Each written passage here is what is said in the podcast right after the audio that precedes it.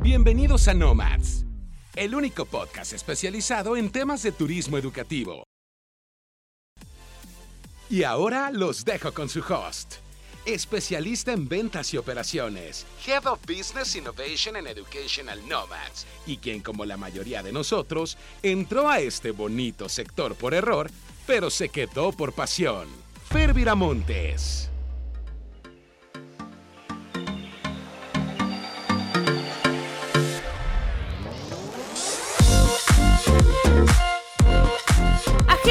Buenos días, ¿cómo están? Bienvenidos a un episodio más de Nomads.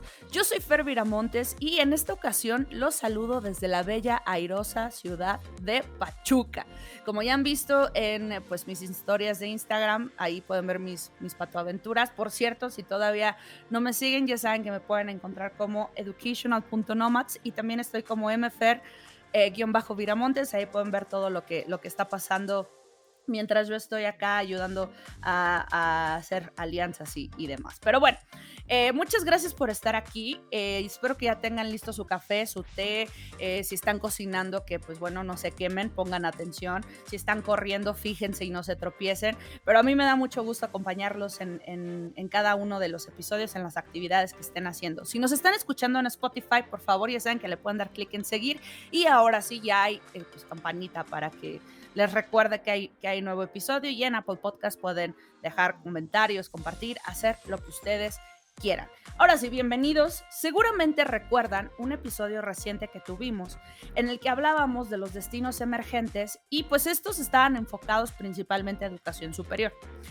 Pero siguiendo con este tenor de, los destinos emergentes, es que hoy vamos a dar respuesta a la pregunta que da vida a este episodio. Porque según datos de Duolingo, que yo sé que hace unos años Duolingo era irrelevante y todos pensamos que era una aplicación, pero ahora resulta que las universidades también ya están aceptando sus certificaciones gracias pandemia. Pero bueno, según datos de Duolingo, los idiomas más estudiados son en primer lugar inglés, seguido por el francés, después el español y el alemán. Pero eh, los, dentro de los idiomas más hablados en el mundo, según Berlitz, se encuentran el ruso y el japonés, súper exóticos, a mí me encantan, ojalá los pudiera hablar algún día. Pero bueno, la pregunta aquí es, ¿hay mercado en Latinoamérica para estos idiomas? Para discutir este tema tenemos dos invitados súper importantes eh, que antes de presentárselos quiero agradecer, así con todo el corazón, con la mano en el corazón, ustedes no me ven, pero ahí la tengo. quiero agradecer a Pamela Villaseñor, que es Marketing and Sales Representative de IAC, por traer a la mesa este tema y por hacer posible este episodio. Y también en nota a pie de página, estas dos escuelas que estoy por presentarles son miembros eh, oficiales de, de, IALC, que ya hemos hablado de esta asociación de centros de idiomas, eh, pero pues era importante que, se los dijera. Ahora sí, el primer, invita el primer invitado, discúlpenme, ya saben que se me traba la lengua, el primer invitado representa a Genki Japanese and Cultural School, que se ubica pues allá en el país del sol naciente, o sea, Japón con sede en Fukuoka, Tokio, Kioto y Nagoya. Él es Óscar San José. Hola Óscar, bienvenido, ¿cómo estás? Hola Fernanda, un placer para conocerte y, un saludo a todos los oyentes, que espero que sean muchos. Estoy, estoy encantado de estar en este podcast que creo que es muy interesante y muy necesario en este momento. Y nada, pues es un saludo y que estoy perfecto, con toda la energía para seguir este podcast. Excelente, muchísimas gracias por, por estar acá. Eh, pues sí, conectado literalmente desde el otro lado del mundo. Muchas gracias, Oscar. Y nuestro segundo invitado representa Liden and Dance. Esta escuela está ubicada en la tierra de Anastasia, por si no saben, eh, también del imperio de los Romanov, o sea que estoy hablando de Rusia. Esta escuela tiene sede en San Petersburgo, Moscú, Riga e Irkutsk. Espero haberlo pronunciado bien, si no ahorita Francesco de Chirico me va a corregir. Bienvenido, Francesco, ¿cómo estás? Hola, hola, todo bien, gracias. Eh, has pronunciado todo muy bien y ah, estoy muy feliz de estar aquí y hablar con vosotros hoy. Y por eso voy a ser muy feliz de contar de nuestras escuelas. Rusia es un país, eh, es un país muy bonito. Yo no soy de Rusia y se puede oír de mi acento que soy italiano y hace muchos años que vivo en Rusia y me gusta mucho.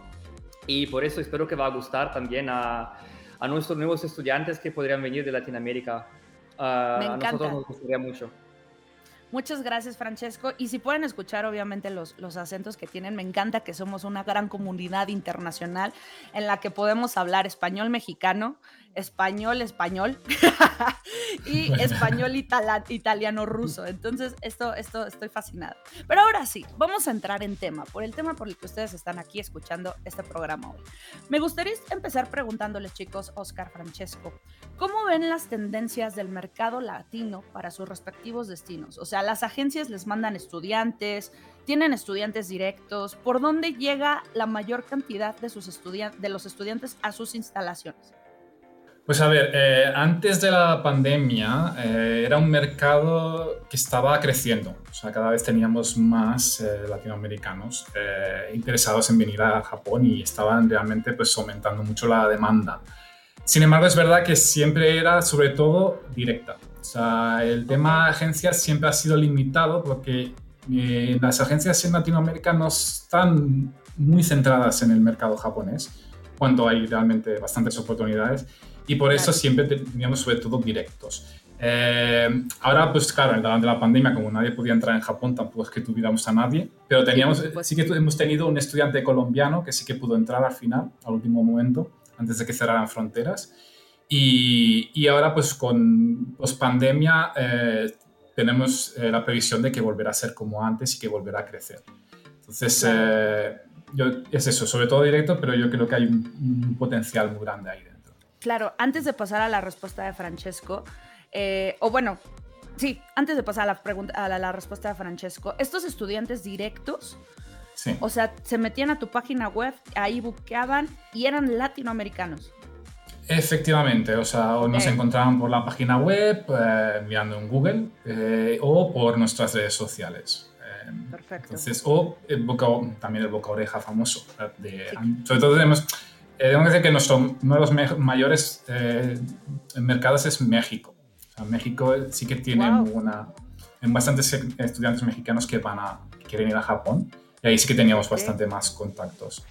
Excelente, pues agencias pongan atención porque esta es así, información de oro, información que cura, diría yo. Pero bueno, Francesco, ¿cómo, cómo ha sido para ti y para Lead and Dance? Ah, con, la, con Latinoamérica hay una situación muy interesante con Rusia porque todo el mundo necesita uh, vistos, vistos es español, ¿sí? ¿Visas? Para, visados. Todo, visados, sí. Todo el mundo necesita visados para llegar a, para llegar a Rusia. Eh, todo el mundo excepto Latinoamérica. Es una situación muy interesante porque, por ejemplo, mm. eh, Europa, que está muy cerca de Rusia, todos los europeos necesitan uh, visados para llegar a Rusia.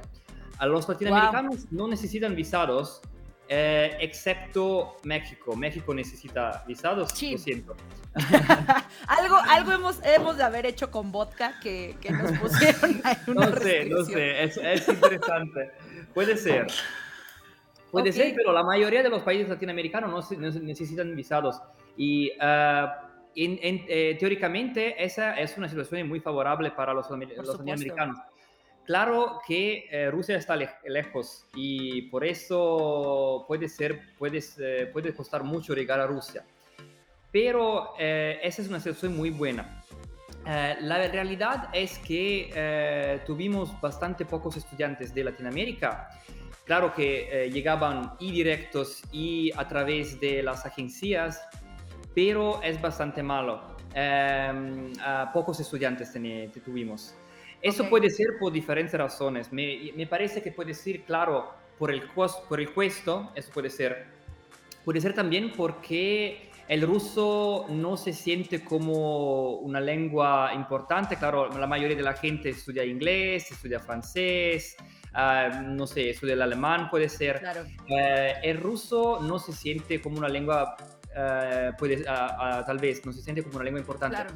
Pero eh, claro que es una lengua importante. Es una lengua importante porque eh, hay em, mucho trabajo en el mundo que se hace a través del ruso y no tenemos que olvidar que, como, como tú has dicho, el imperio ruso eh, existió y existió la Unión Soviética y por eso hay muchos países, ah, no solo Rusia, donde se habla el ruso. Es una lengua franca en, en muchos países. Eh, pero nosotros esperamos mucho que la situación va a cambiar porque nos gustaría uh, ver más estudiantes de Latinoamérica porque mm, de verdad es una situación muy favorable por, uh, por los ciudadanos de Justo, de y, y, ahora, bueno, seguramente saben que, que está la, la, vacuna Sputnik, así que nos hubiera servido mucho hablar ruso para entender qué estaba pasando con la vacuna.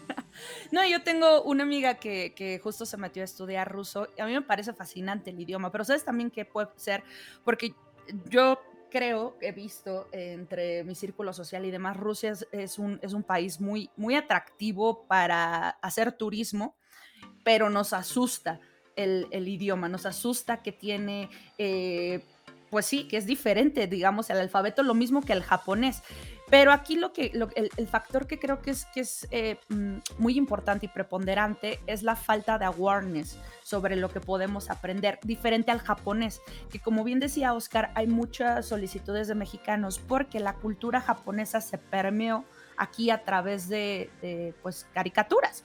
O sea, todos crecimos viendo Dragon Ball, todos crecimos viendo eh, Sailor Moon. Entonces eh, crecimos y pues dijimos, oye, vamos a la tierra de los Pokémones, ¿no? Entonces eh, creo que, que, la cultura se permeó, así que tendríamos que hacer un trabajo de awareness del destino. ¿Qué hay en el destino? ¿Qué podemos aprender? ¿Cómo es su cultura? A mí me parece fascinante. O sea, acabo de ver hace un par de meses el, el um, documental del Imperio Romanov y yo estaba, pero fascinada con esto. Muy bien, pero a ver, estos estudiantes que, que, que han llegado tanto a Japón como a Rusia, con qué propósitos de estudio llegan, porque puede ser que lleguen primero a sus escuelas, que son escuelas de idioma, pero después de ahí hagan otra cosa. ¿Cuál es el propósito principal que tienen estos estudiantes, Oscar? Bueno, en nuestro caso, como tenemos una gran diversidad en, en cuanto a estudiantes, en cuanto a objetivos que tienen, a ver, hay, podemos decir que hay dos grupos principales. Hay el grupo que le gusta, pues como tú bien has dicho, que ha visto Dragon Ball, que ha visto el anime, el manga japonés y le encanta, y quiere pues venir y venir a Japón para aprender el idioma, para poder entenderlo directamente, verlo no solo doblado con subtítulos en español, sino que realmente en japonés.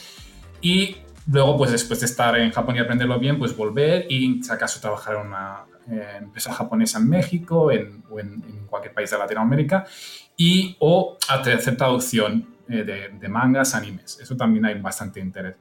Ese es la, el primer grupo. Eh, lo que sería más, como diríamos en, en, mi país, en España, sería los frikis, como los frikis, en, en el buen sentido de la palabra. claro. eh, porque yo también soy uno de ellos, pero que sería esto. Entonces, segundo sería el grupo que quiere pues, eh, o estudiar en una universidad en Japón eh, o directamente pues, aprender bien el idioma y encontrar un trabajo en Japón para quedarse a vivir eh, okay. tanto por razones personales, eh, laborales o porque les gusta quieren casarse con un japonés o una japonesa. Eso también, claro. digamos que es el grupo, otro grupo, pero es más minoritario. Pero, okay. Pero entonces, eh, y, y, ahí pues eh, eh, el tema, pues hay buena reputación de las compañías japonesas en el mundo, con lo cual mucha gente mm. quiere trabajar en ellas. Entonces, por eso sería estos dos grupos principales. Eh, Perfecto. ¿Y en tu caso, Francesco?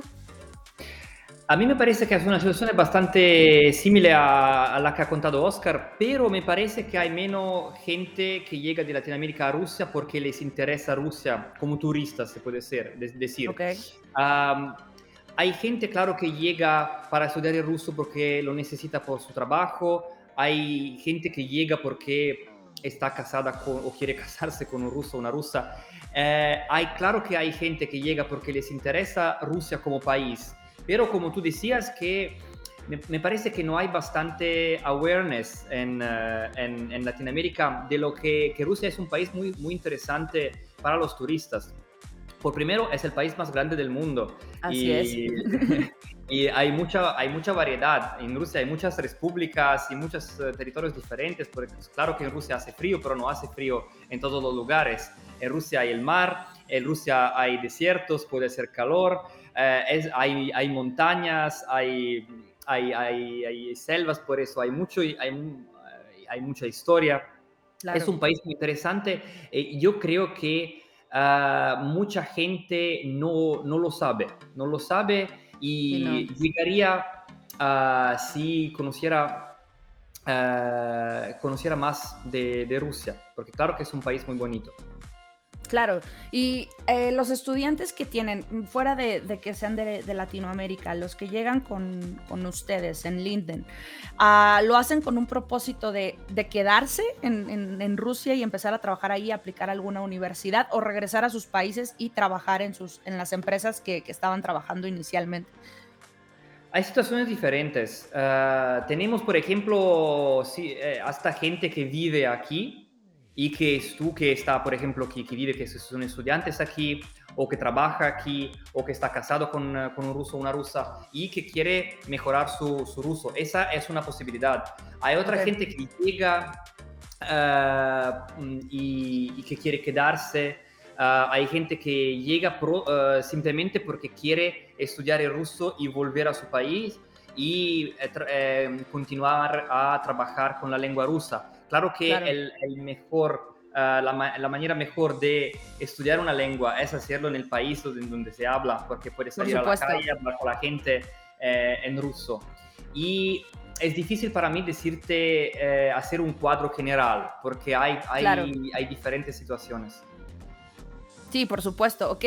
Y retomando rápido lo de lo de los frikis que decía que decía Oscar, aquí en México, en la Ciudad de México, bueno, ahorita no está en la Ciudad de México, pero en la Ciudad de México hay una, una plaza que se llama la Friki Plaza y está llena de eh, cosas oh. japonesas y de videojuegos y de mangas y de películas, series, todo, todo, todo, eh, incluso comida. Están estas bolitas de pulpo que, venden, digo, no las he probado ah, yo, pero, existe una plaza para que veas que acá también les decimos. Muy bien. Ahora, retomando esta parte del trabajo que, que, no sé si sepan, pero a los latinos nos, nos encanta trabajar. O sea, contrario a lo que dice el mito, que, no nos gusta.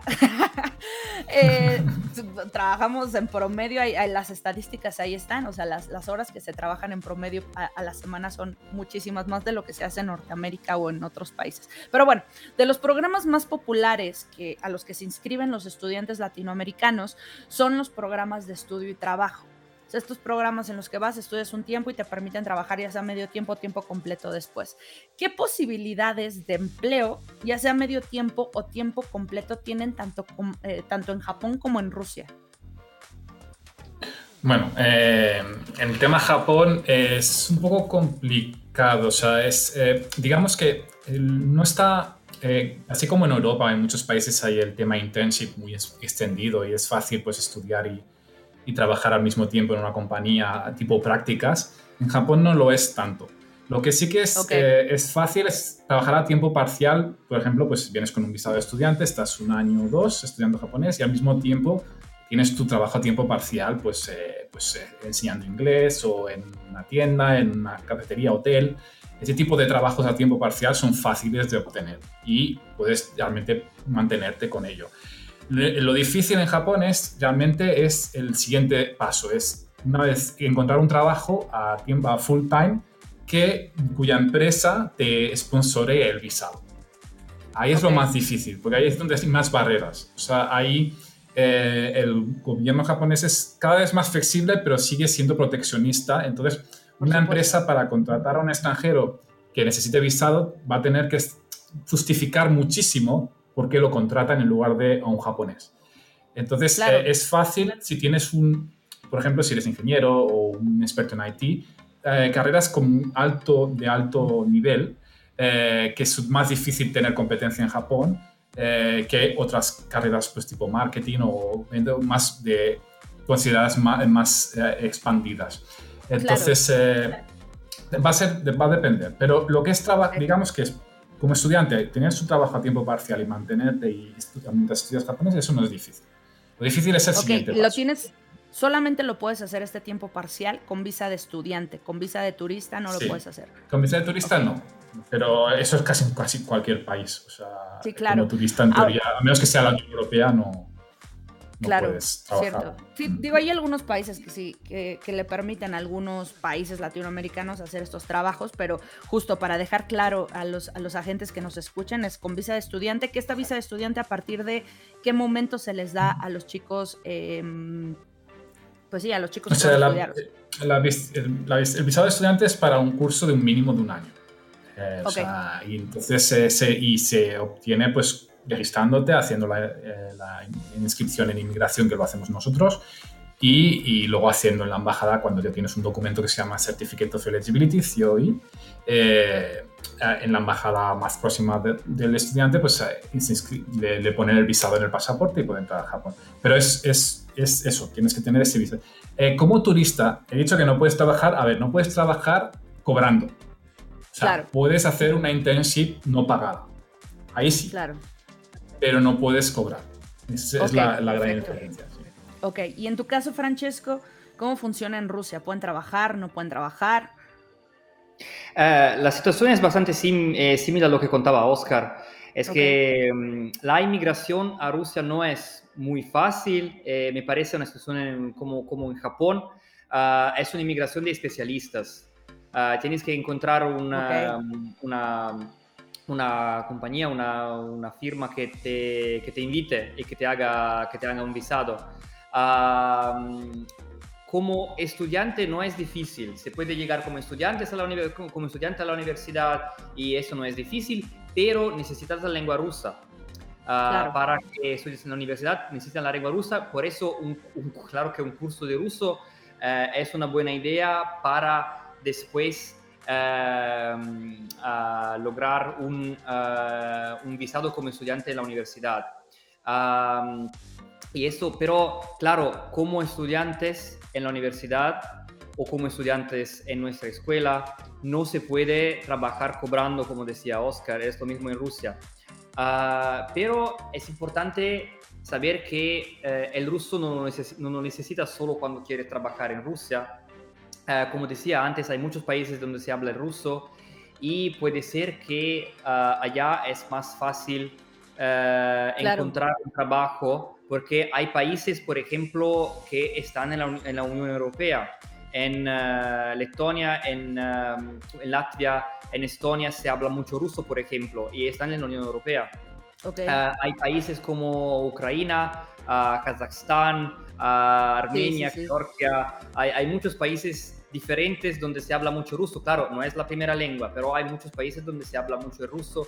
Sí, donde, te podrías abrir paso, ¿no? Con, con, con, ese idioma te abres, te abres paso eh, teniendo, teniendo el ruso en estos, en estos países.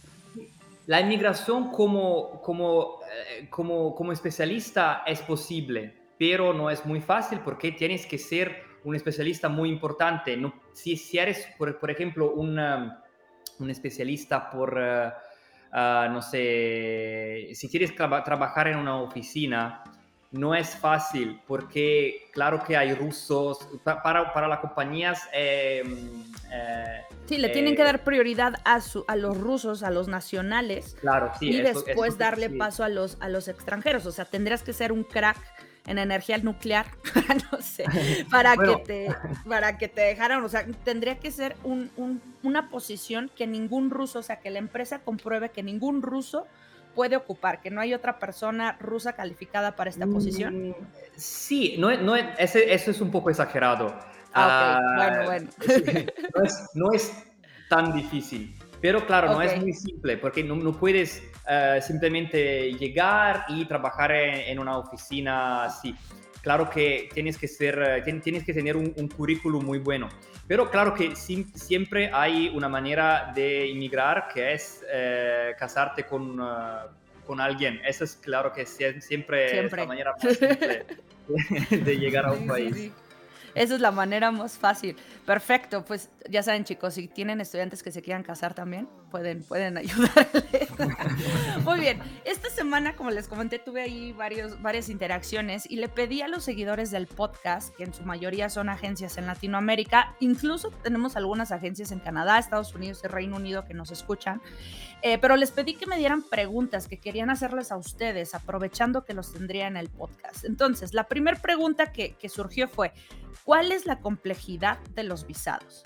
Les cuento que una de las cosas que más nos preocupa al momento de incluir nuevos destinos en nuestras carteras de producto es justamente qué tan fácil o complicado será el proceso de, visado, ya sea de turista o, estudiante, pues para nuestros clientes. Y esto realmente es que puede ser un, un deal breaker. Así que cuéntenos, o sea, qué tan, qué tan complejo o fácil es aplicar una visa para Japón y para Rusia. Bueno, primero, muy buena pregunta y me voy a enrollar un poquito aquí, pero es que es muy importante. A ver, eh, aquí es uno de los mayores desconocimientos que hay, yo creo, en Latinoamérica con respecto a Japón. Eh, primero, eh, la mayor parte de los países de Latinoamérica, excepto Brasil y Colombia, no necesitan visado para ir a, como turistas a Japón, o sea que pueden estar tres meses estudiando el idioma o visitando sin problema.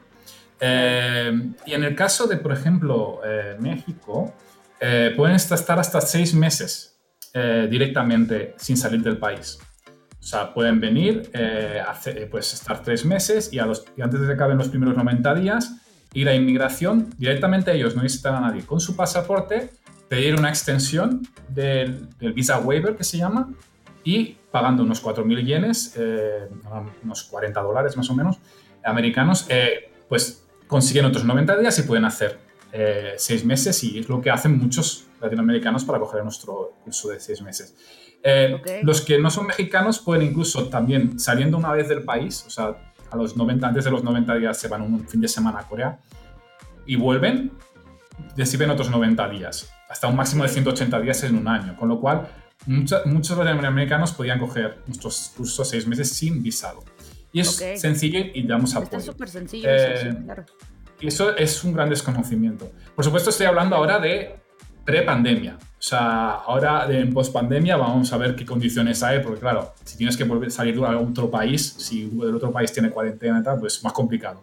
Pero el tema de México es igual porque no tienen que salir. Eh, entonces es una gran ventaja. Luego, segundo, los visados de estudiante. Eh, a ver, sí que es verdad que no son, es un proceso complicado eh, cuando lo tienes que hacer tú. Pero en cambio, en nuestro caso, eh, nos ocupamos de todo el proceso. O sea, el estudiante y la agencia lo único que tienen que hacer es rellenar un formulario online, subir unos documentos que se piden, una foto, y con eso nosotros lo revisamos y si hay algo que falta, damos nuestra opinión, corregimos un par de cosas, pero si está perfecto, lo, lo, lo arreglamos nosotros, lo, lo traducimos también todo, no necesitamos traducciones ni nada, o sea que pueden enviarnos todo en español, eh, okay. son de Brasil, en portugués. Eh, y nosotros hacemos el proceso con inmigración sin coste alguno. O sea, no hay ni siquiera, en nuestro caso ni siquiera tenemos, hay un riesgo para el estudiante, porque eh, el riesgo lo asumimos nosotros. Es, si no hay visado, no, hay, no se paga nada. O sea, o sea, eso es la gran diferencia que ponemos, que no cobramos ninguna selección fee que normalmente hay para aplicar para un visado, porque hay mucho coste.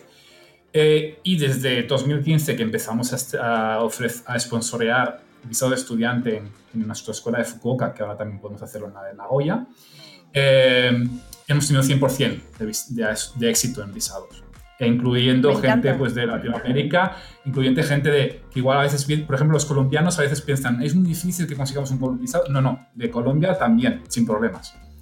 Ok, eh, me gusta mucho porque justo yo trabajé con Japón hace, no sé, pues ya bastantes años, ¿no? Unos cinco yo creo.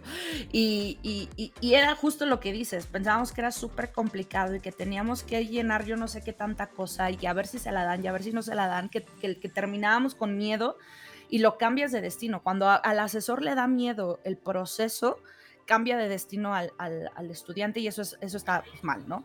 Pero qué bueno que, que, ustedes dan todo ese, ese soporte para, para, las agencias. Y en tu caso, Francesco, ¿cómo funciona el tema de los visados? ¿Complejo, fácil, más o menos? Bueno, hay buenas noticias y malas noticias. Uh, la, buena la buena es la vida. Todavía es así, sí. especialmente en Rusia. Uh, la buena noticia es que, como decía, para la mayoría de los ciudadanos de países de Latinoamérica no, no, no necesitáis, no necesitáis visados hasta 90 ah, días. Uh, pero, uh, excepto México. Los mexicanos necesitan visado. pero eh, el proceso del visado no es un proceso difícil. Es bastante fácil hacer eh, un visado como estudiante, por ejemplo, o un visado turístico. Ah, nosotros como escuela, por ejemplo, podemos hacer visados eh, para estudiantes o visados, para, o visados turísticos y em, se hace bastante, bastante rápido la verdad es que la pandemia es un poco más, eh, no, no, es tan rápido como antes, pero en unas semanas podemos hacer el visado. Uh, podemos hacer la invitación, podemos hacer la, la invitación en unas semanas, la, invitación turística es mucho más rápida. Y eh, el, eh, el, estudiante va al consulado ruso y hace el visado, eso no es, no es difícil. Uh, Lo que puede ser más, como la, la, mala noticia es que los, los, los visados rusos no se pueden extender en Rusia.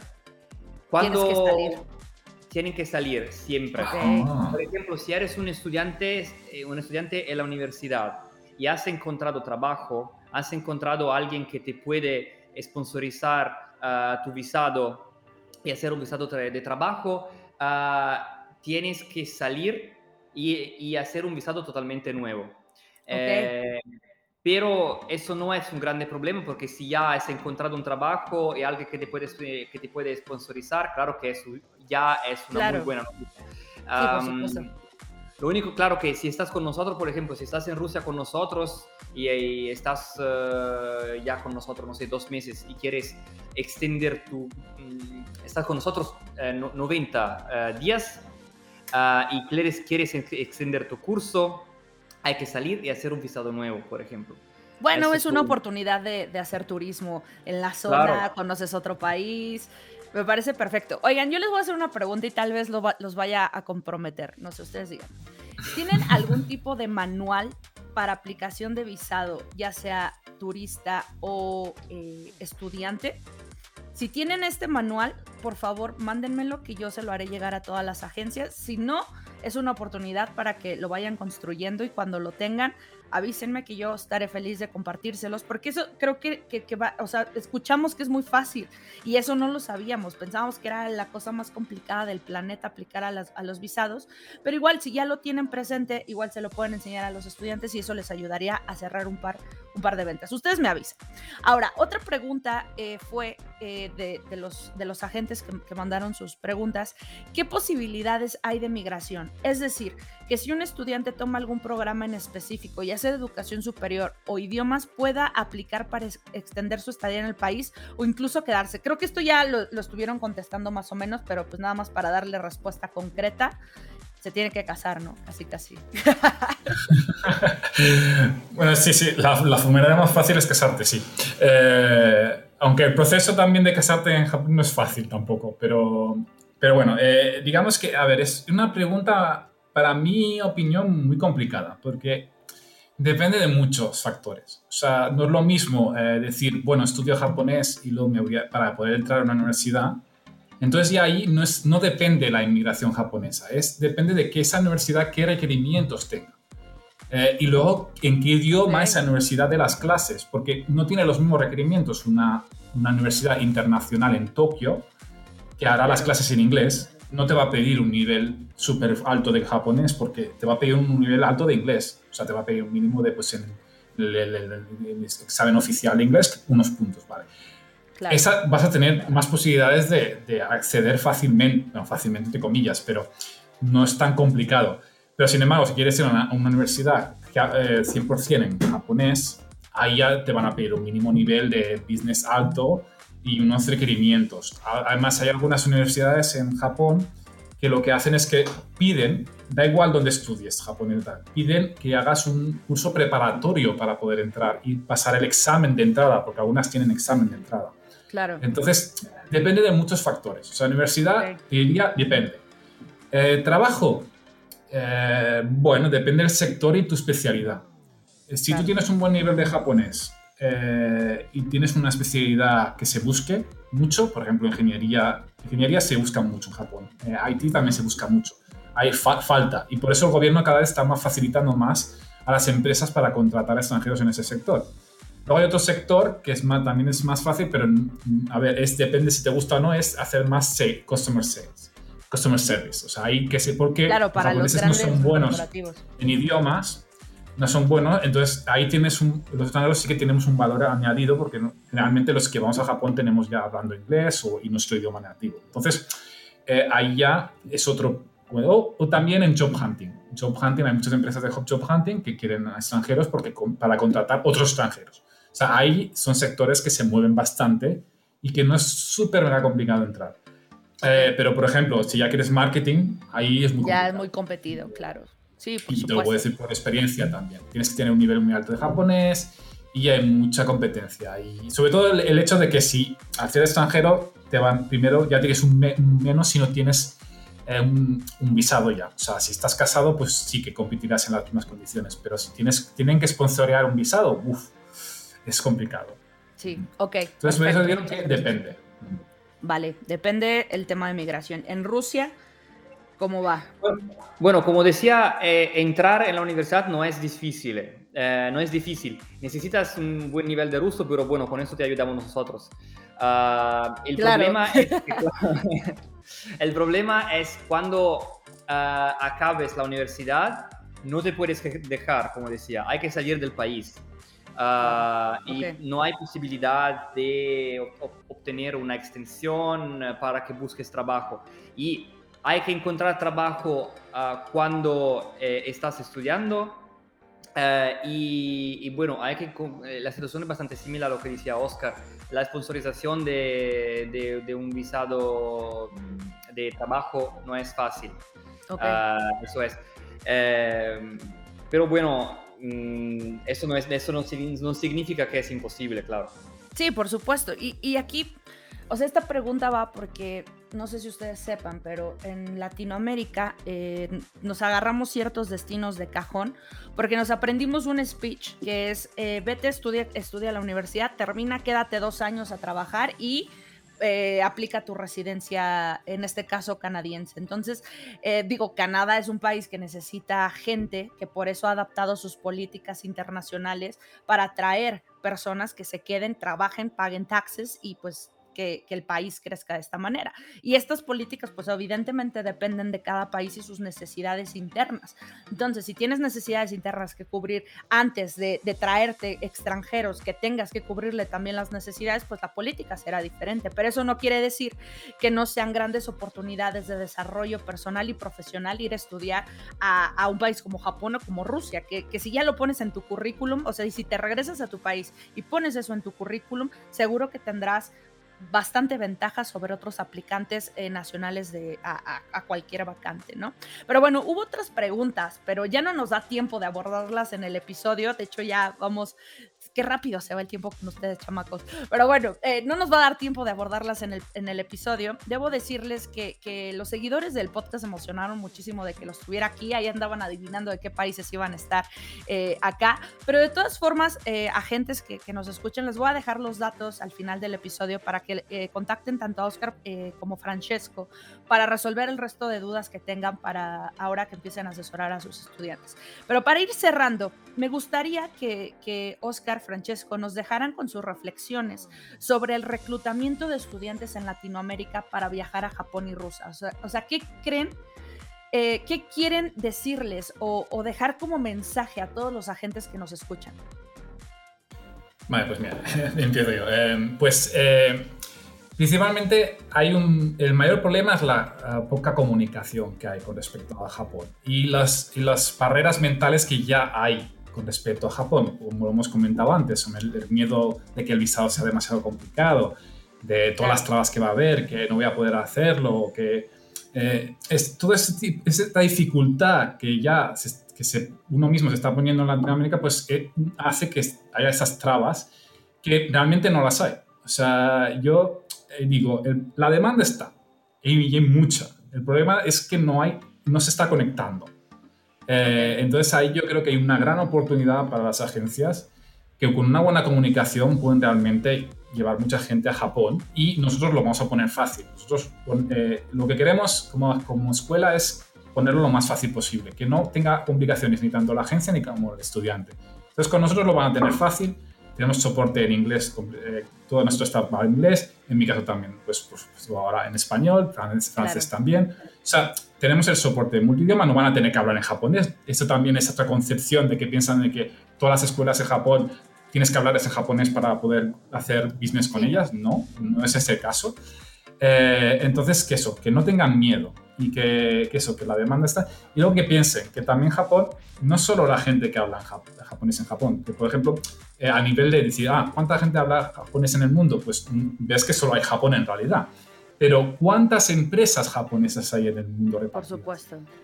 Y hay que tener en cuenta una cosa, que las empresas japonesas son muy eh, tradicionales en el sentido que quieren staff que, que hable su idioma. Entonces es importante eh, es un idioma importante para, sobre todo por eso, que vienen, no solo se quedan en Japón, sino que vuelven a sus países para trabajar en, empresas japonesas. O sea, que es una oportunidad laboral muy importante también. Entonces eso tienen que tenerlo en cuenta.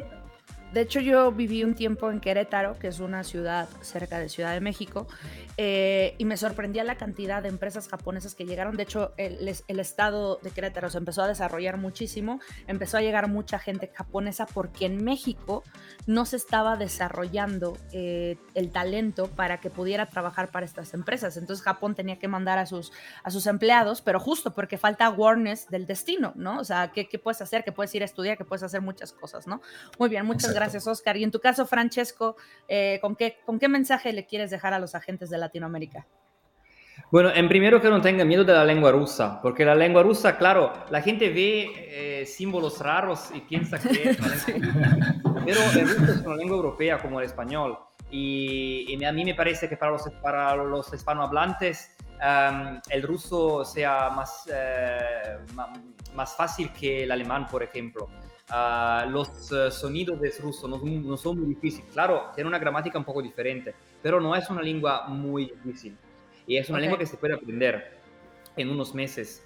Ah, y Rusia, como decía, es un país muy bonito. Que no tengan miedo de Rusia, que es un país frío y es un país peligroso, porque Rusia no es un país peligroso. Rusia es un país muy bonito. No, no siempre hace frío en Rusia. En, en verano hace mucho calor. Ah, por eso que no tengan miedo, que no, que no tengan miedo. Y además, como decía, que es un país, eh, es un mercado muy grande. El mercado, el, área geográfica donde se habla ruso es un área geográfica muy grande y hay muchas oportunidades para trabajar. Claro, trabajar en Rusia y encontrar trabajo en Rusia puede ser difícil, pero trabajar con el ruso, eh, en su propio país, con, eh, con clientes rusos, con, con, compañías rusas, por ejemplo. Eh, es, hay muchas oportunidades. Es una lengua que puede abrir muchas puertas.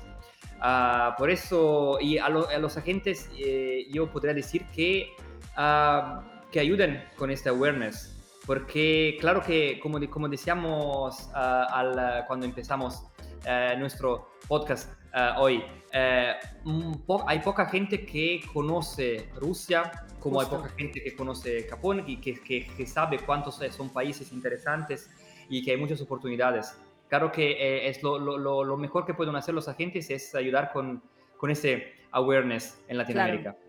Excelente, me parece genial. Sí, creo que, con respecto a Rusia nos quedamos un poco con la idea de lo que fue en la revolución o eh, la Guerra Fría, que bueno, eso, oigan, ya fue hace, yo creo que tiene más de mi edad, sí, yo creo que ya fue hace como 35, 40 años, así que ya superemos lo que seguramente que, que, que, es, un, es un país muy interesante en cuanto, en cuanto a historia y cultura, lo mismo que Japón. a mí me encantaría ir algún día y conocer eh, la historia en general que, tiene, que tienen ambos países para, para ofrecerle a todos pues, los, los latinos, ¿no? Y pues, obviamente a todo el mundo. Y pues agentes, esto ha sido todo. Ya saben que, que, el tiempo nos apremia aquí, pero no quiero cerrar sin que antes Oscar y Francesco nos digan cómo pueden contactarlos en caso de que tengan pues prospectos para estudiar estos idiomas o dudas o, algo les haya quedado eh, que no resuelto sobre, sobre lo que hablamos aquí en el podcast. Así que Oscar, ¿en dónde te pueden encontrar? Mira, lo más fácil es nuestra página web, eh, www.genkichax.com. Ahí tenemos eh, tanto una contact form eh, para cuestiones directas o también tenemos una, una form para, para, agentes que pueden directamente ponernos sus detalles y, y nos llega directamente a la sección de agentes. Eh, y luego, pues cualquier, nuestras redes sociales también. Todo es Genki Jacks, o sea, es nuestra abreviatura en lugar de Genki Japanese and Culture School. decimos Genki Jacks. Ok. Exacto. Y, es muy fácil y, les atenderemos enseguida. Si respondemos rápido y que no se preocupen, no les voy a responder en japonés. Aunque lo hable bien, no, no les voy a responder en japonés. Perfecto, muy bien. ¿A ti, Francesco? Ah, bueno, eh, es muy fácil encontrarnos porque nuestra abreviatura es Lidens, Lidens y en nuestro sitio web es lidens.ru. Ah, eh, nuestras redes sociales son Lidens en Facebook, en Instagram. Tenemos TikTok también ahora. Ah, ¿de verdad? Pues, Sí, sí, sí. hemos empezado con TikTok y tenemos muy, mucho éxito en TikTok. Es muy divertido. Y, y, bueno, pueden, pueden escribir en español porque yo soy la única persona en, en, en toda nuestra compañía que habla español. Por eso, si, si van a escribir, van, van, van a enviar todas las, uh, emails a, a, mí y voy a contestar en español. Pero claro, se puede, si escriben en inglés, eh, hablamos inglés, no vamos, claro, no vamos a contestar en ruso, como decía Oscar. Ah, y, claro que encontrarlo sí no es, no es, no es difícil en, la, en, en Internet. Perfecto. De cualquier forma, yo los voy a etiquetar en, cuando se publique el episodio, así que también ahí pueden encontrarlos para que sea mucho más fácil. Chicos, ha sido un verdadero placer tenerlos en el episodio, abrir la conversación sobre destinos no tan populares en Latinoamérica, que con esto logremos diversificar nuestros mercados. Muchísimas, muchísimas gracias por haber estado aquí conmigo. Muchas gracias. Cuídense mucho y aquí tienen su casa cuando quieren regresar, aquí vamos a estar. Muchas gracias. Y pues ahora sí, agentes, gracias por acompañarme en un episodio más de Nomads. Yo fui Fer Viramontes, nos sintonizamos el siguiente lunes, misma hora y mismo canal. Y recuerden, mantengamos la conversación.